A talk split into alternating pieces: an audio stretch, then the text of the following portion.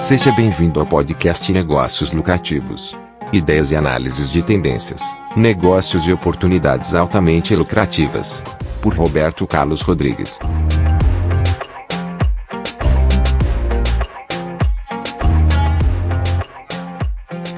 Olá, tudo bem? Seja bem-vindo à nossa aula.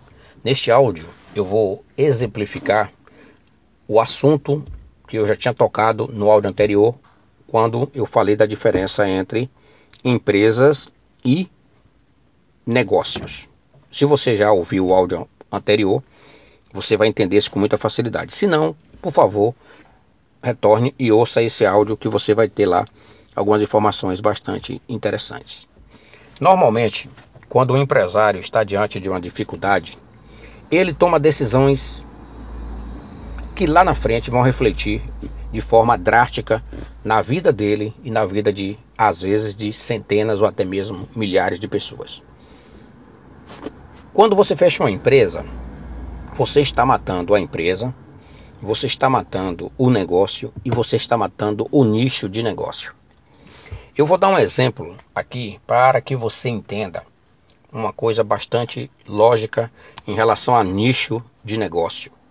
Às vezes a empresa não está boa, às vezes o negócio não está bom, mas dentro desse negócio tem um nicho de negócio que é altamente rentável e que, se a empresa souber lidar com esse nicho, ela pode rever todo o seu negócio e rever até a sua própria empresa.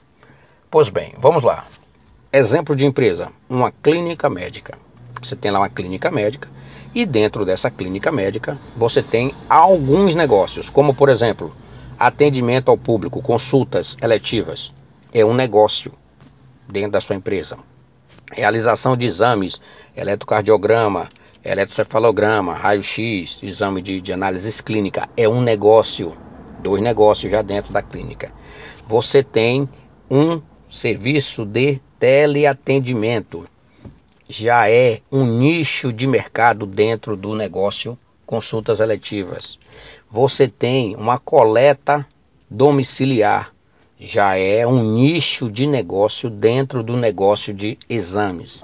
Então veja vocês, para facilitar o nosso raciocínio, nós temos a empresa, dentro da empresa temos os negócios e dentro dos negócios temos os nichos de negócio vamos para a parte prática da coisa. É, no final do ano de 2019, eu fui procurado por uma empresa que trabalha exatamente nessa parte aí que eu falei, na parte de, de clínica médica. E o dono dessa empresa estava assustado com a pandemia, já é uma pessoa que tem um planejamento estratégico razoável, e ele estava preocupado sem saber o que ia acontecer com o mercado, porque, pelo que ele tinha visto, a clínica ia ter de fechar. Mesmo a empresa da área médica ia ter de diminuir o atendimento.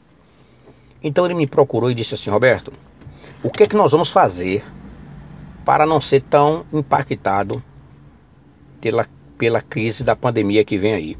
Eu disse para ele: a primeira coisa que nós vamos fazer é potencializar o nicho de teleatendimento que até então era inexplorado dentro da clínica. Eu já tinha sugerido isso há mais de sete anos para que fosse implantado um teleatendimento. Mas como tem as legislações brasileiras são complexas, não tinha normas do Conselho Federal de Medicina que apoiasse esse trabalho. Então ele, ele ficou com medo de colocar algo que não tivesse respaldo legal. Contudo, o que, que fizemos quando a, o Conselho Federal de Medicina sinalizou a possibilidade da atuação da telemedicina? Nós implantamos o sistema de telemedicina na clínica. E esse sistema, apesar de ser um sistema novo, de ter os impactos sociais, né? As pessoas não conhecem ainda, precisa ainda familiarizar-se com isso. Nós tivemos uma aceitação razoável.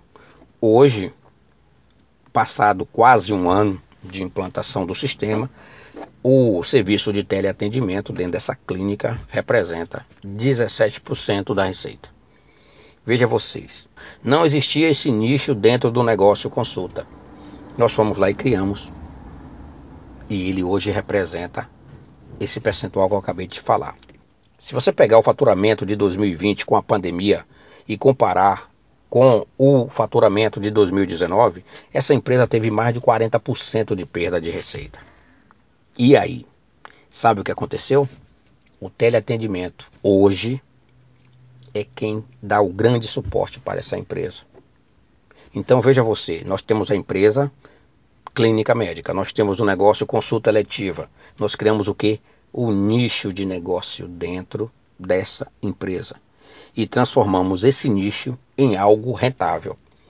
Hoje, essa empresa está investindo em tecnologia para que daqui a dois anos, entre 30% e 40% do seu faturamento venha da teleconsulta.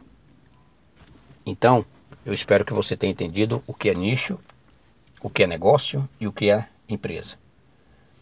Às vezes, você tem alguns nichos altamente lucrativos, mas você está cuidando da empresa, não dando a devida atenção ao negócio e não conhecendo o nicho.